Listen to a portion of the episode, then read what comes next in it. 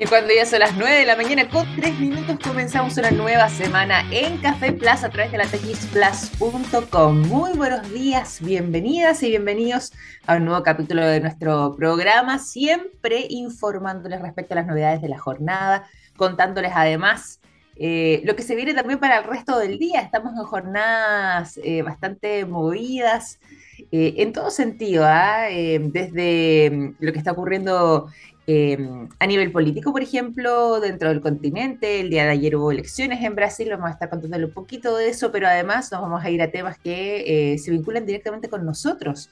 Por ejemplo, lo que está ocurriendo con el Cyber Day. Vamos a estar conversando de todo eso, en qué hay que fijarse, cómo estar preparados eh, para estas tres jornadas de ofertas, de qué manera las podemos afrontar de alguna manera para poder hacer una compra inteligente en caso de justamente eh, querer embarcarnos en lo que van a ser estas estas jornadas más o menos maratónicas en ese sentido respecto a lo que son las ventas y por supuesto cómo que está respondiendo el comercio. Bueno, todo eso también vamos a estar conversando durante el día de hoy acá en nuestro programa. Además de eso, les voy a estar contando aquí brevemente sobre lo que hemos estado conversando la semana pasada y que sigue teniendo repercusiones, lo que ha sido el paso del huracán Ian por los Estados Unidos y además y revisaremos informaciones vinculadas al mundo de la tecnología. Hay mucho pasando también por ahí, así que de todas formas vamos a estar conversando sobre este tema y muchos más en el programa del día de hoy. Y además de eso, antes de que lo olvide, vamos a estar teniendo una interesante conversación junto a nuestro invitado del día de hoy. Vamos a estar hablando sobre un summit, el summit de País Digital que se va a estar llevando a cabo. Les queremos contar todos los detalles y por lo mismo nos va a estar acompañando durante el día de hoy Pelayo Covarrubias, quien es el presidente de la Fundación de País Digital. Así que programón el que se nos viene para esta jornada de día lunes 3 de octubre de este año 2022. Si nos vamos primero que nada directo a la información sobre todo lo que está vinculado a lo que está pasando con este Cyber Day. Eh, comienza, o comenzó más bien, hoy a las 00 horas. Eh, ya está el comercio con eh, gran parte de las empresas de retail, por ejemplo, incluso los supermercados y empresas de todo tipo con gran variedad de eh, temáticas y ofertas disponibles actualmente. Comenzó hoy día y se extiende entonces hasta este día miércoles. Son tres jornadas completas. Inicialmente esta fecha puntual, la de este lunes eh, del mes de octubre, era la que antiguamente se conocía como el Cyber Monday a nivel global. Todavía en algunos países lo llaman de esta manera y consistía justamente en estas ofertas únicamente durante un lunes del año, que solía ser el primer lunes del mes de octubre, y em, con descuentos también entonces eh, a través de las compras realizadas em, de manera online, en línea, por parte del comercio. Esta fecha se está haciendo, se está llevando a cabo en muchos lugares del mundo, no solamente ahora, solamente que nosotros extendimos este Cyber Monday hacia una especie de Cyber Day, que dura tres días, en este caso en puntual, o sea, sería days más encima, pero eh, no solamente acotado a un día en particular como antiguamente ocurría con los Cyber Monday, eh, que se quedaba únicamente en las ofertas que se podían hacer ese primer lunes del mes de octubre. Más de 10 años en nuestro país se está llevando a cabo todo esto. La Cámara de Comercio de Santiago es la que está liderando, al menos en Chile, todo lo que tiene que ver con la gestión del Cyber Day, de cuáles son las empresas que se han afiliado además para poder hacer estos verdaderos ofertones durante toda la jornada. Hay precios y hay ofertas que incluso superan el 50% de descuentos en algunos productos y servicios, así que se ve bastante interesante. Además que eh, recordarán varios de ustedes que el primer Cyber Day de este año, se hacen dos en, el año, ¿cierto? Hay dos fechas.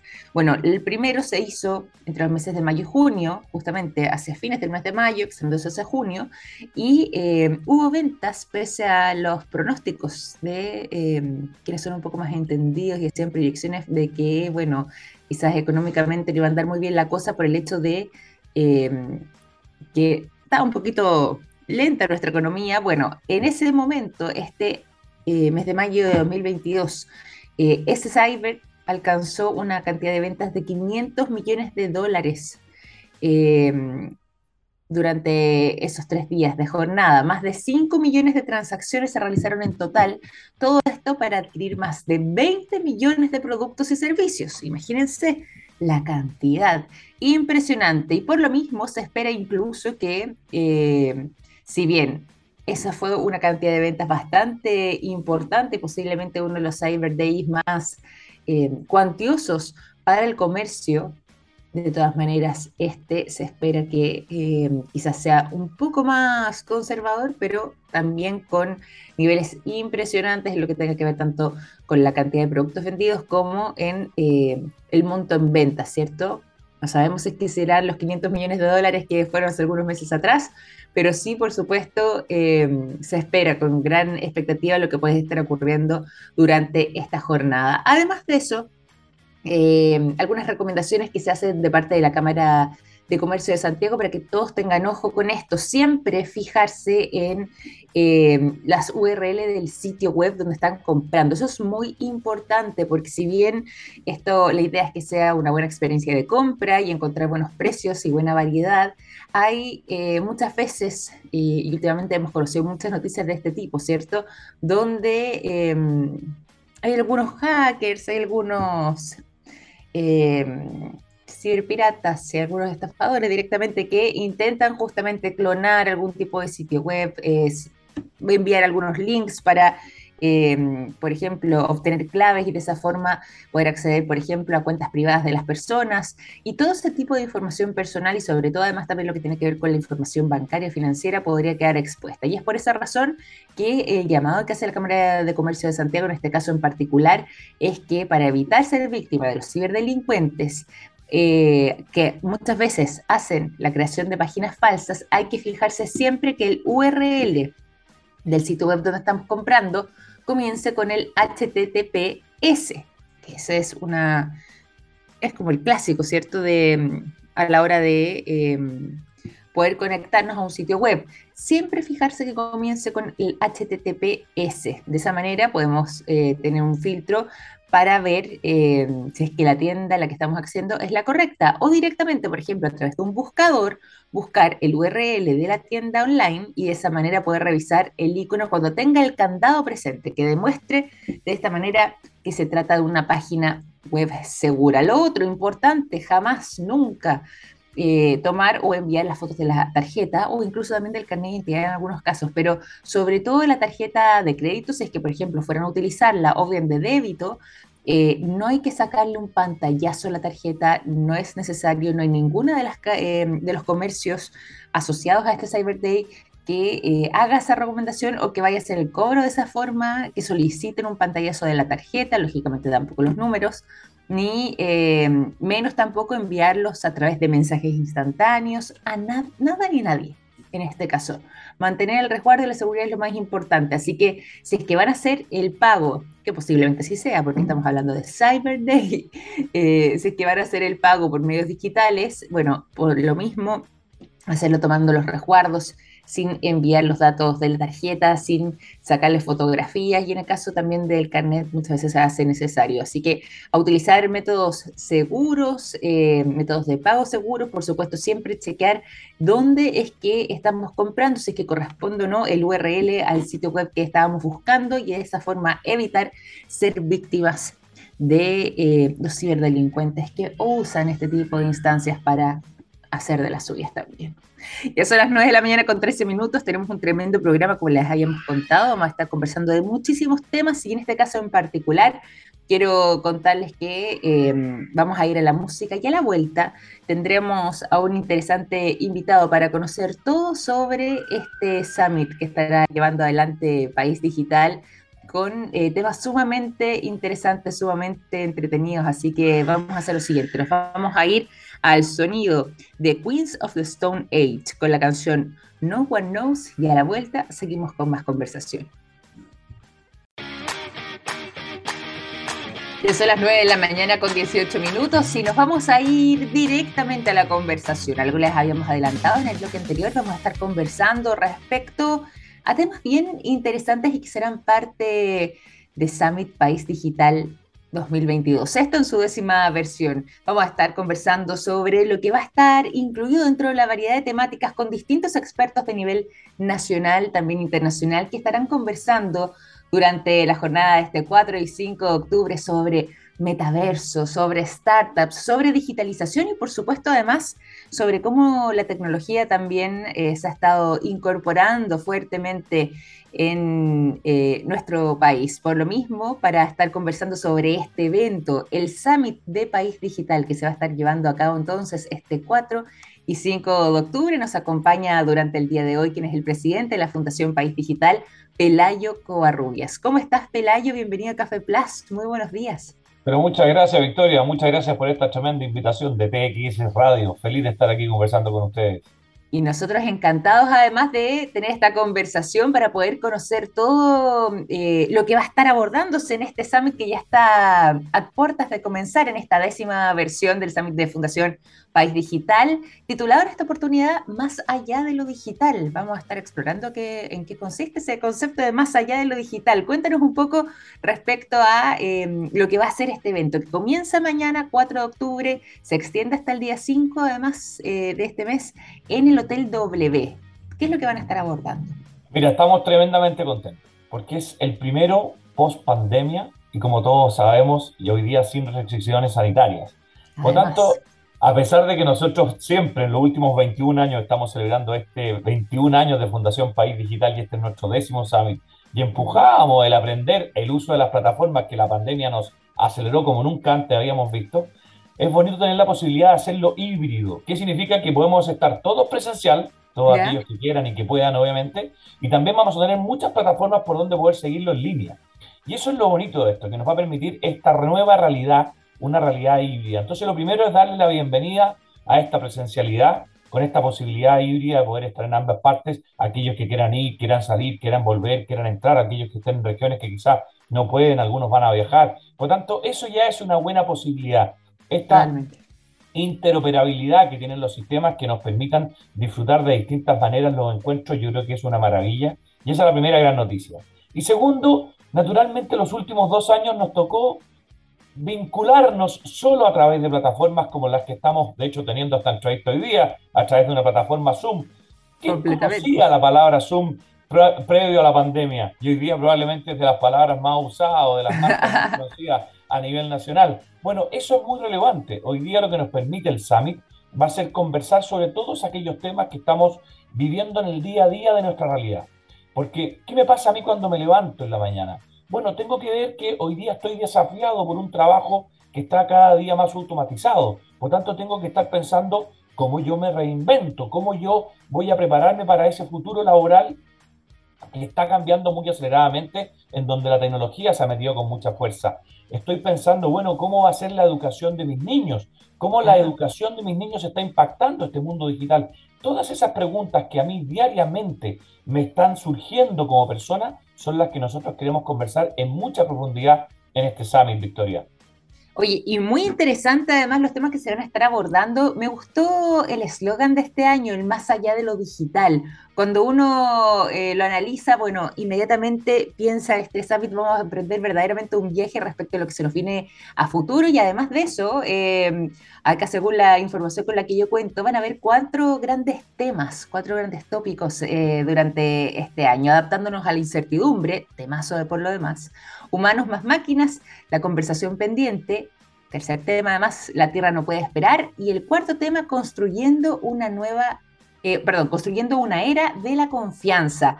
¿Por qué se escogieron estos tópicos? Eh, son muy desafiantes y además también eh, muy acorde a lo que estamos viviendo en estos tiempos. ¿Cuál fue el criterio precisamente para ir enfocándonos en estos temas para poder abordarlos con los distintos expertos que estén en este Summit 2022? Mira, muchas gracias por la pregunta. Y, hay cosas que son coincidencia y obviamente obedecen a estrategias de, ir como una especie de embudo, digamos, de bajando y aterrizando los grandes temas que están en el día a día, en los desafíos de las distintas personas que nos están escuchando. Pero en el octavo Summit de País Digital, el año 2020, cuando partimos la pandemia, que fue 100% virtual, nosotros le dijimos, País Digital octavo, Adaptabilidad en tiempos de incertidumbre. Sin duda ese año fue el año que nos tuvimos que adaptar a esta realidad de trabajar, ¿se acuerdan? Lockdown, encerrados en nuestras casas, en que teníamos que aprender a ocupar la tecnología, que teníamos desafíos enormes que muchas veces no estábamos preparados para entenderlo. Y luego el noveno Summit de País Digital, ya nos dimos cuenta que el presente era digital. Y en ese Summit del año pasado, empezamos a transmitir de alguna manera sin pensarlo en que ya estábamos hablando, dado que el presente era digital, que teníamos que ir más allá de lo digital, que lo digital ya había llegado. Nosotros durante 8 o 9 años empujamos con mucha fuerza los distintos summits la importancia del cambio cultural, que implica una transformación digital en las empresas, en las personas, en la familia. Y por eso colocamos este concepto de más allá de lo digital, es decir, primero nos adaptamos a la incertidumbre, el presente ya es digital, hoy más allá de lo digital. Y a partir de hablar de más allá de lo digital, salen estas cuatro grandes temáticas que tú eh, has nombrado recientemente. ¿Y por qué? Porque quisimos de alguna manera aterrizar lo que nos pasa en el día a día. Primero, el tema de la incertidumbre, si lo pensamos, nosotros cuando proyectábamos el año pasado el Summit décimo, no veíamos todavía o no teníamos idea, digamos, de que podía ir una guerra, por ejemplo, en Ucrania, o no estábamos conscientes del salto que se iban a pegar los alimentos en el mundo de la inflación, o no teníamos claridad respecto a los distintos problemas de seguridad que se estaban generando en el mundo.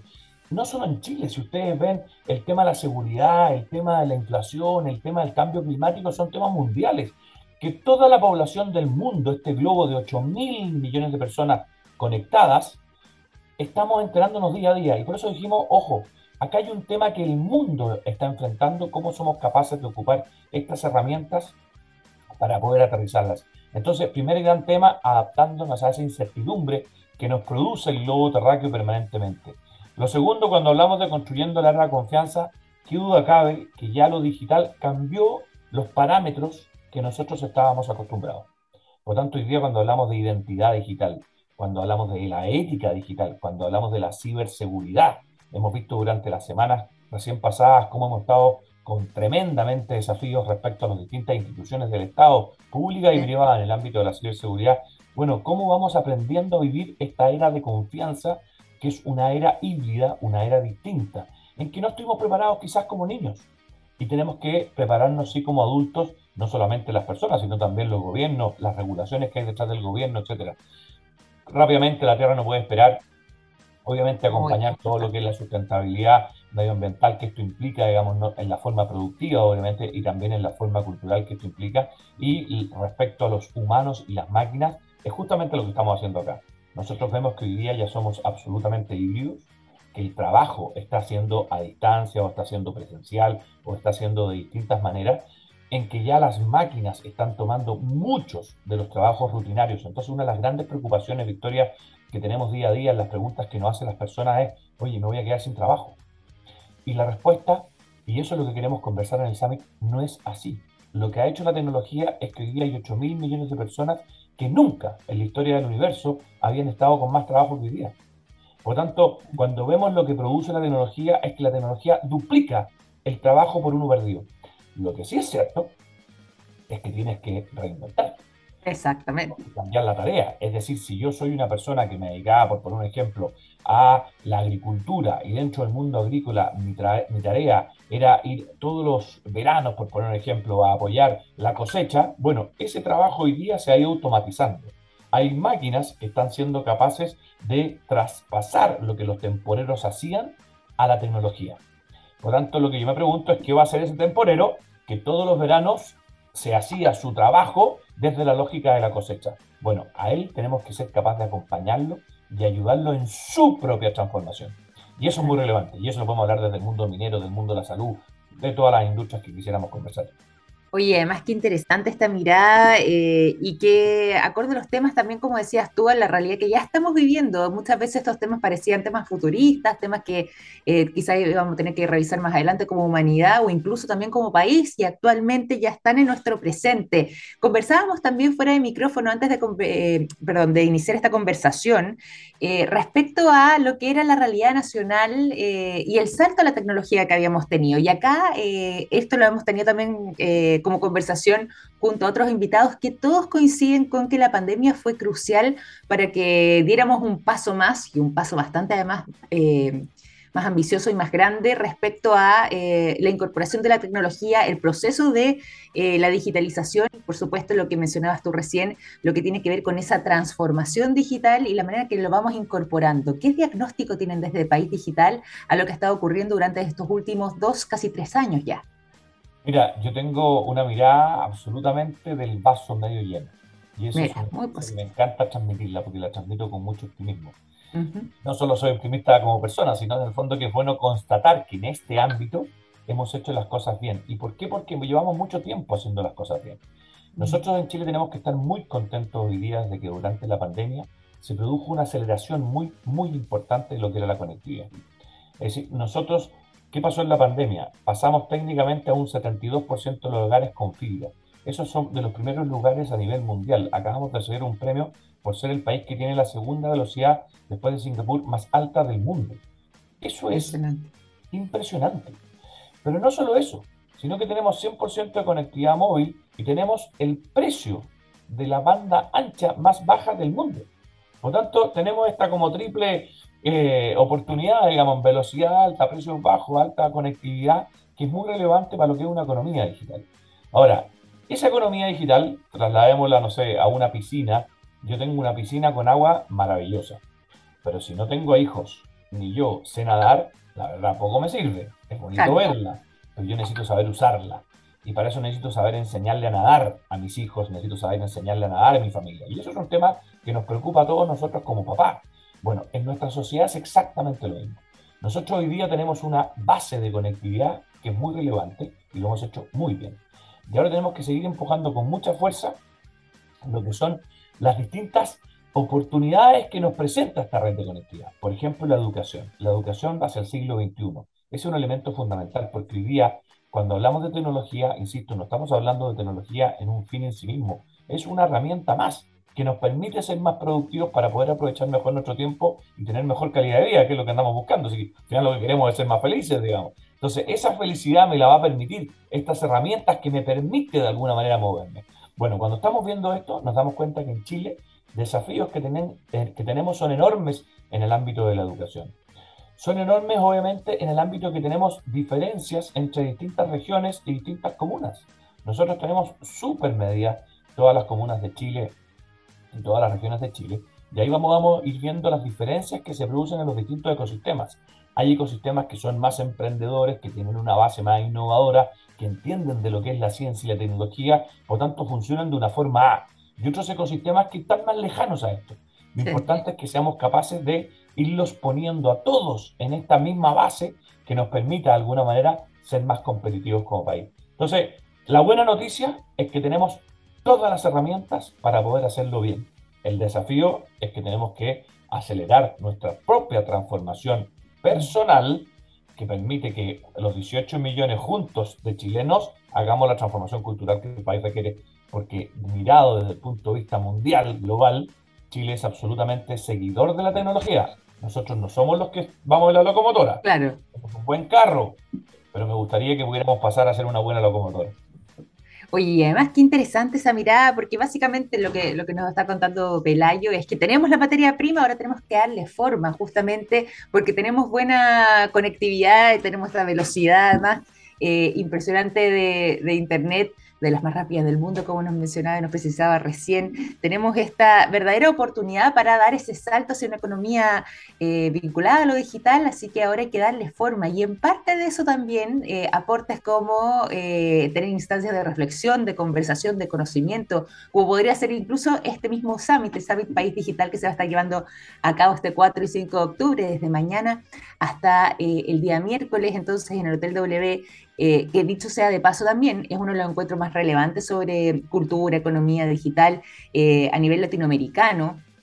Puede ser una buena oportunidad para justamente eh, empezar a, poner estos temas sobre la mesa y de esa forma eh, agarrar ese vuelo que nos hace falta para dar ese paso importante. Por lo mismo, cuando hizo las 9.33, les recuerdo y les voy comentando a quienes estaban sumando a nuestra sintonía que estamos conversando sobre este summit que se va a estar llevando a cabo, como les contábamos recién, desde mañana hasta pasado mañana, este Summit País Digital. Eh, por lo mismo, conversamos durante esta mañana junto a Pelayo Covarrubias, el expresidente de la Fundación País Digital, que nos va a estar acompañando durante este programa, revisando todo lo que van a ser las coordenadas entonces de este evento. Y por lo mismo también, Pelayo, aprovechar de eh, preguntarte, ya que estás acá junto a nosotros eh, y estamos además haciendo esta reflexión tan interesante respecto a nuestra realidad nacional nuestro proceso de transformación digital y por supuesto además nuestro, nuestra vinculación, nuestra relación con la mm, tecnología.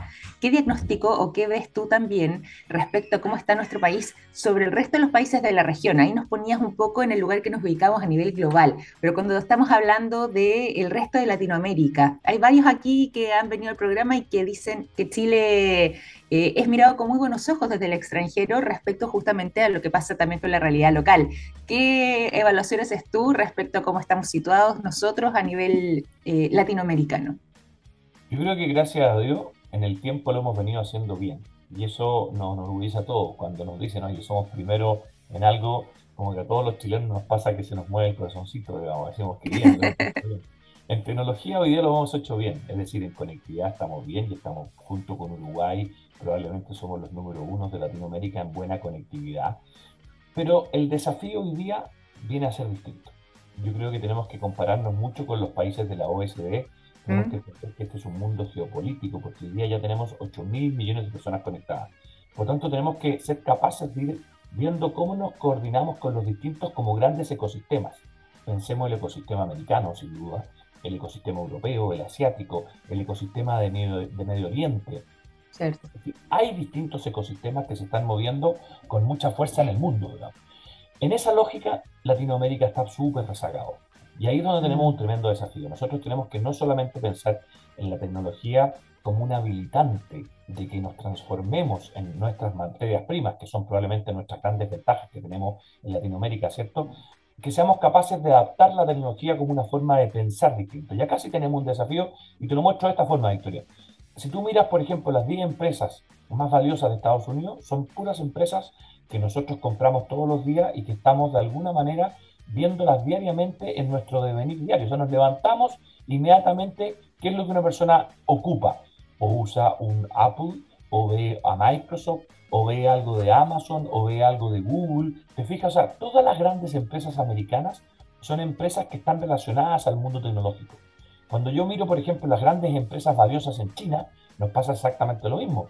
Nosotros vemos a Tencent, por ejemplo, o a los distintos grandes bancos, Alibaba, AliExpress, etc.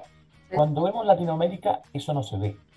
En Latinoamérica las empresas más valiosas siguen siendo las que eran valiosas hace una década atrás. Son las empresas del mundo minero, son las empresas del mundo de los servicios. Entonces, creo que tenemos que ser capaces de entender que en Latinoamérica tenemos una deuda pendiente con respecto al salto tecnológico. Y eso es súper relevante. Y ya no solo miro Chile acá, sino que miro Latinoamérica. Porque en una comunidad global como es el mundo de Internet, ya no saco nada con mirar quizás lo propio que hace un país tengo que mirar más a un ecosistema que es más profundo.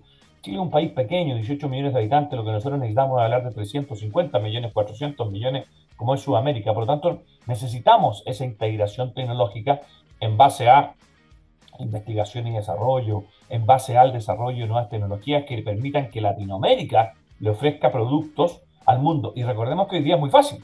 O sea, hoy día cualquiera puede desde su casa dar un servicio a cualquier país desarrollado desde su casa, dadas las redes que tenemos hoy día a alta velocidad. Por tanto, cuando están pensando ustedes que están escuchando el programa en sus modelos de negocio, cambio cultural. Ya no solo tengo que pensar en lo que soy capaz de hacer aquí, en mi región o en mi ciudad.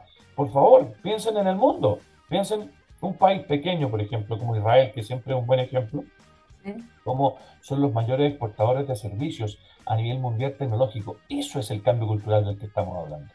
Ay, qué interesante además esta mirada y qué bueno poder compartir también estas reflexiones contigo durante esta mañana, Pelayo, eh, en vista y, justamente pensando en lo que también se va a estar conversando durante la jornada de mañana y pasado mañana 4 y 5 de octubre en este Summit País Digital. Eh, se van a estar abordando estos temas. Además, también mencionábamos que eh, hay cuatro tópicos muy relevantes que también van a estar siendo parte de esta mirada y, por supuesto, todo esto bajo este eslogan para esta versión 2022, más allá de lo digital. Justamente haciendo este tipo de reflexiones que estamos conversando nosotros con Pelayo, es que se van a estar abordando estos temas entonces para eh, estas próximas jornadas en lo que va a ser este summit tan interesante y tan relevante también para la discusión en nuestro país. Pelayo, ¿te parece si es que por lo mismo entregamos las coordenadas para quienes quieran eh, ser parte, para quienes estén atentos pendientes o para quienes incluso puede que se sumen eh, y ya estén,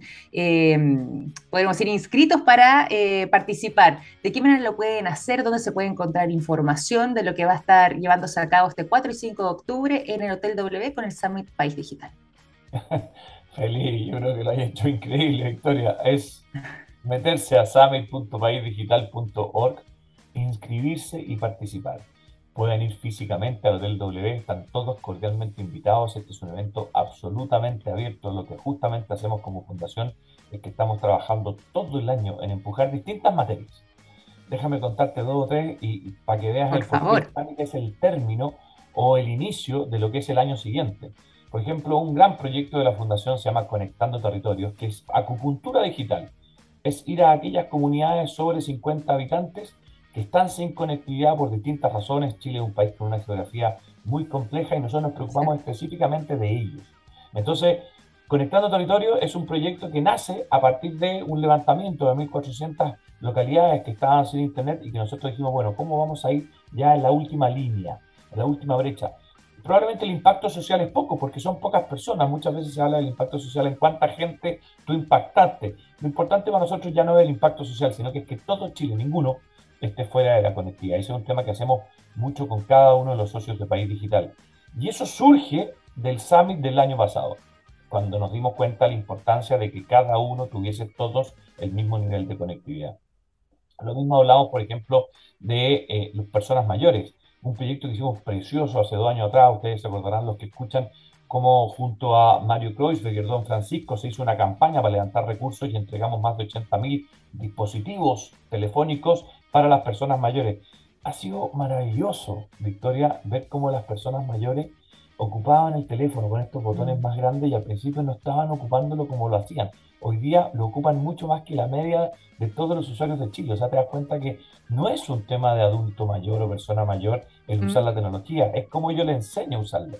Bueno, en el Summit uno va hablando estas materias y va proyectando lo que es la política pública del próximo año. Entonces, lo que hace Fundación País Digital es que es una fundación que tiene por un lado un centro de pensamiento muy importante que toma los mejores estudios que hay a nivel mundial y los aterriza en Chile y los mete en nuestra cultura y a la vez lo produce formalmente a través del desarrollo de sus distintas actividades.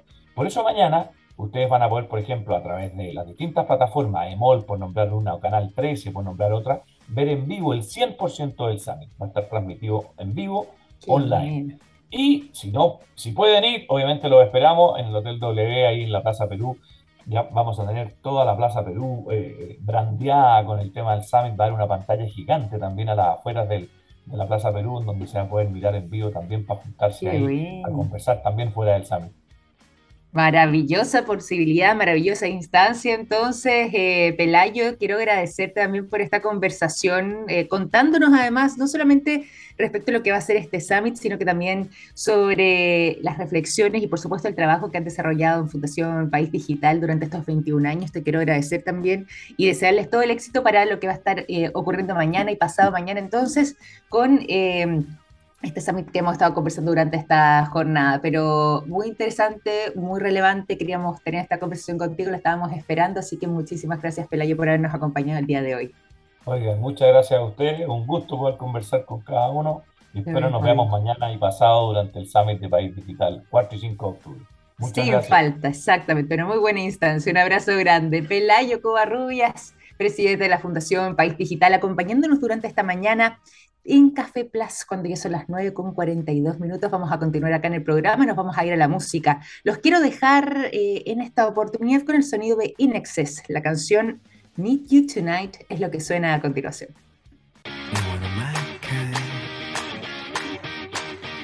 Le dejamos el sonido de Inexcess y nos vamos a la información durante esta mañana aquí en Plus, cuando son las 9 con 46 minutos y nos vamos a ir a algo que está pasando en estos momentos. Noticia en desarrollo, pero que... Eh, va siendo también el puntapié inicial de lo que vamos a estar viviendo durante las próximas jornadas. Quienes han estado siguiendo nuestro programa de manera permanente, bien recordarán que les habíamos anunciado de que justamente esta semana en particular es muy interesante, sobre todo para el mundo científico. ¿Por qué? Bueno, porque durante esta semana iremos conociendo a los ganadores de los premios Nobel. Y fíjense que ya comenzamos esta mañana de día lunes conociendo quién ha sido acreedor del Premio Nobel de Medicina de este año 2022. Les cuento que producto de su trabajo de larga trayectoria y además importantes descubrimientos sobre la evolución humana, es que un científico sueco ya ha sido nombrado como el ganador de este galardón internacional destacadísimo como es el Premio Nobel de Medicina 2022. Svante Pavo es quien ha sido recientemente galardoneado con este premio Nobel. Recién hace algunas horas atrás, tres horas para ser exacta, se le hizo no solamente este nombramiento, sino que la entrega de este importante y destacadísimo premio, Premio Nobel de Medicina de este año 2022, precisamente por su trabajo vinculado a todo lo que tiene que ver con la evolución humana. Para ser puntual y exacta, eh, el premio preciso que él se lleva ahora es el de Medicina y Fisiología de mm. este año 2022, según se anunció desde Suecia. Y bueno, ¿quién es este hombre? ¿Quién es eh, Svante Pavo?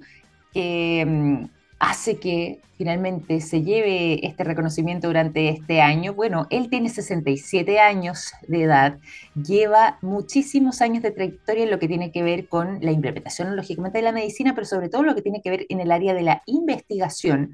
Y em, gran parte de lo que tiene que ver con esta entrega va justamente respecto a lo que ha sido su último trabajo, que tiene que ver con descubrimientos sobre los genomas de los homínidos extintos y la evolución humana de qué manera hemos estado avanzando también eh, desde esos homínidos ya extintos, por supuesto, hasta la fecha y de qué manera eso impacta también en nuestra fisiología y, por supuesto, en nuestro en nuestra salud hasta el día de hoy. Y él, eh, según se hizo eh, y se mencionó en la declaración, él ha logrado establecer una disciplina científica completamente diferente, que es lo que destaca justamente la academia a la hora de entregar este reconocimiento, porque eh, lo atribuyen a él como el padre de la paleogenómica. Paleogenómica que justamente se eh, relaciona con el estudiar a los homínidos ya extintos y su vinculación con eh, el Homo sapiens o el ser humano actual y el impacto entonces que ha tenido eh, los distintos cambios de hábito, de climas, eh, todo lo que ha sido el transcurso de la evolución humana durante estos tiempos y cómo es que hemos llegado hasta estas fechas con esta tasa de proyección en lo que tiene que ver con nuestro mm, envejecimiento, todo lo que tiene que ver además también con el explosivo aumento de la tasa de natalidad durante los últimos años eh, en nuestro planeta y por supuesto además lo que tiene que ver justamente con la evolución del ser humano en sí mismo. Él, em, después de haber hecho este anuncio, se resaltó que justamente en este caso, este hombre, este científico sueco, hizo justamente el descubrimiento, como les contaba antes, de este homínido extinto, el Denisova, así se ha llamado, que eh, justamente logró a través de este ejemplar em, recuperar gran parte de su genoma y todo esto lo hizo a través de una muestra de un hueso de un dedo pequeño.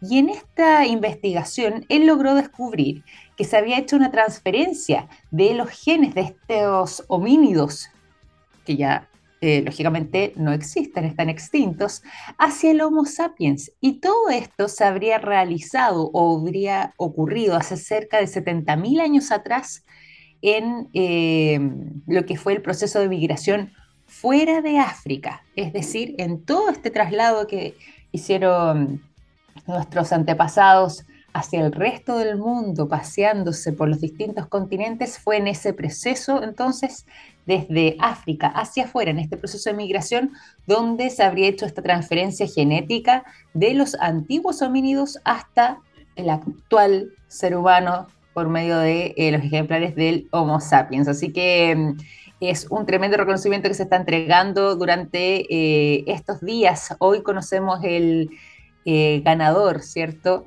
De este premio de Fisiología y Medicina. Como les contábamos recién, se lleva este reconocimiento el sueco Svante Pavo justamente por sus hallazgos sobre la evolución humana, pero durante las próximas horas y durante las próximas jornadas vamos a ir conociendo también quienes vayan a llevarse los premios Nobel en distintas categorías eh, hoy, ahora, vinculada mucho más a lo científico, pero también vamos a estar conociendo durante los próximos días a los ganadores de los premios Nobel, por ejemplo, en literatura, eh, todo lo que tiene que ver, por supuesto, con temas de ciencia. Vamos a ir contándoles en los próximos capítulos lo que vayan siendo estas entregas y, por supuesto, el trabajo de eh, las personas que hay detrás, en qué se han estado enfocando y cuáles han sido sus hallazgos, sus descubrimientos para compartirlos acá en el programa. Así que por lo menos de momento ya tenemos al ganador de este premio Nobel de Fisiología y Medicina 2022. También aprovechando también los últimos minutos del programa, les quiero aprovechar de contar que... Eh, Hemos estado conversando durante estos días respecto a lo que ha estado pasando en los Estados Unidos con el paso del huracán Ian en particular, lo que estuvo ocurriendo, por ejemplo, en eh, su paso por Florida, que ha sido uno de los más devastadores a propósito de lo que ha sido la marcha de este huracán. ¿Por qué se los planteo así? Bueno, porque el huracán Ian comenzó además su trayectoria cierto en el Océano Atlántico y estuvo pasando por distintos países, entre esos desde Costa Rica incluso, hacia el norte, estuvo también por Cuba, donde tuvo un paso bastante bastante devastador, pero es en Florida donde justamente ya podríamos decir estaba en su pic máximo de trayectoria y además con estos vientos huracanados que ya se han registrado en algunos casos hasta 250 kilómetros por hora. Por eso además estaba situado en la categoría 4 y en su paso, y ahí es donde estaba lo complejo, porque justamente cuando tocó tierra en el estado de Florida, ya estaba alcanzando vientos en tierra de 225 kilómetros por hora, generando gran devastación, pero sobre todo, además, grandes inundaciones y, por supuesto, todo el. Eh, lo que tiene que ver con daños a la infraestructura producto de los fuertes vientos. Y ahora eh, la trayectoria del huracán Ian ha seguido su paso, ya eh, comenzado a llegar hacia el estado de Carolina del Sur. Y al menos ahí ya se registran también daños importantes. En Florida, de momento, eh, se hablaba de que serían cerca de 21 las personas que habrían fallecido por causas atribuibles a el paso de este huracán muy devastador y em, de todas formas no descarta la autoridad que estas cifras sigan aumentando. ¿Por qué? Porque de momento al menos se sabe que em, según los reportes se ha podido establecer ese número, pero hay muchísimo, eh, muchísima cantidad de personas que permanecen aisladas, hay eh, una gran cantidad de personas que no tienen conectividad en estos momentos. Eh, el suministro eléctrico, por ejemplo, estuvo caído en grandes extensiones territoriales por eh, varios días y algunos lugares donde todavía no se repone la luz, entonces no se descarta de que esta cifra pudiese seguir aumentando. Ahora la pregunta que queda es no solamente hacer los catastros de eh, lo que está ocurriendo, recordar que además esto no ha pasado completamente del todo, si bien ya eh, está de retirada, todavía quedan efectos con algunas de las tormentas y por supuesto estos vientos bastante fuertes que en algunos lugares siguen manifestándose, pero al menos en lo que fue la intensidad máxima ya podríamos al menos decir que eh, esto estaría desistiendo. De todas maneras, ya se está trabajando, se está intentando recuperar, por supuesto, lo que tiene que ver con la electricidad y el suministro también de agua potable, que en varios lugares permanece todavía cortado, y de esta manera poder hacer las proyecciones de lo que eh, fue finalmente el paso de este huracán, tanto por el estado de Florida como posteriormente hacia Carolina del Sur, donde todavía se registran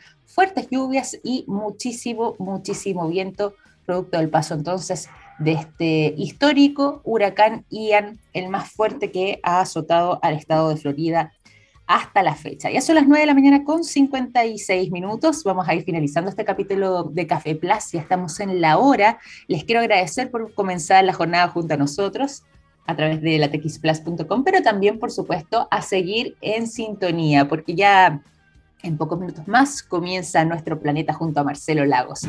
Les quiero agradecer por habernos acompañado y mañana a las 9 de la mañana en punto estaremos compartiendo un buen café, compartiendo informaciones y por supuesto buena conversación en otro capítulo de Café Plus. Que tengan un excelente día, un gran abrazo, cuídense mucho y hasta mañana. Chao, chao.